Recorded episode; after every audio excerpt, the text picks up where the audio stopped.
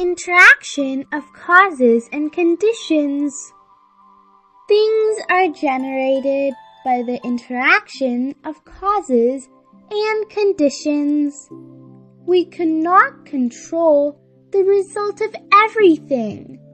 Being successful cannot fully represent one's capabilities, and failure doesn't deny all the vantage points. All comes from conditions. There's no need to adhere vexation and fear to failure too much, but tell yourself it is ordinary.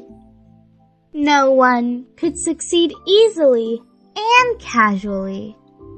All achievement is from sweat and tremendous persistence. Hence, do not be defeated by difficulties. Calm down and find the thing that you really want to do. Get to it and make effort.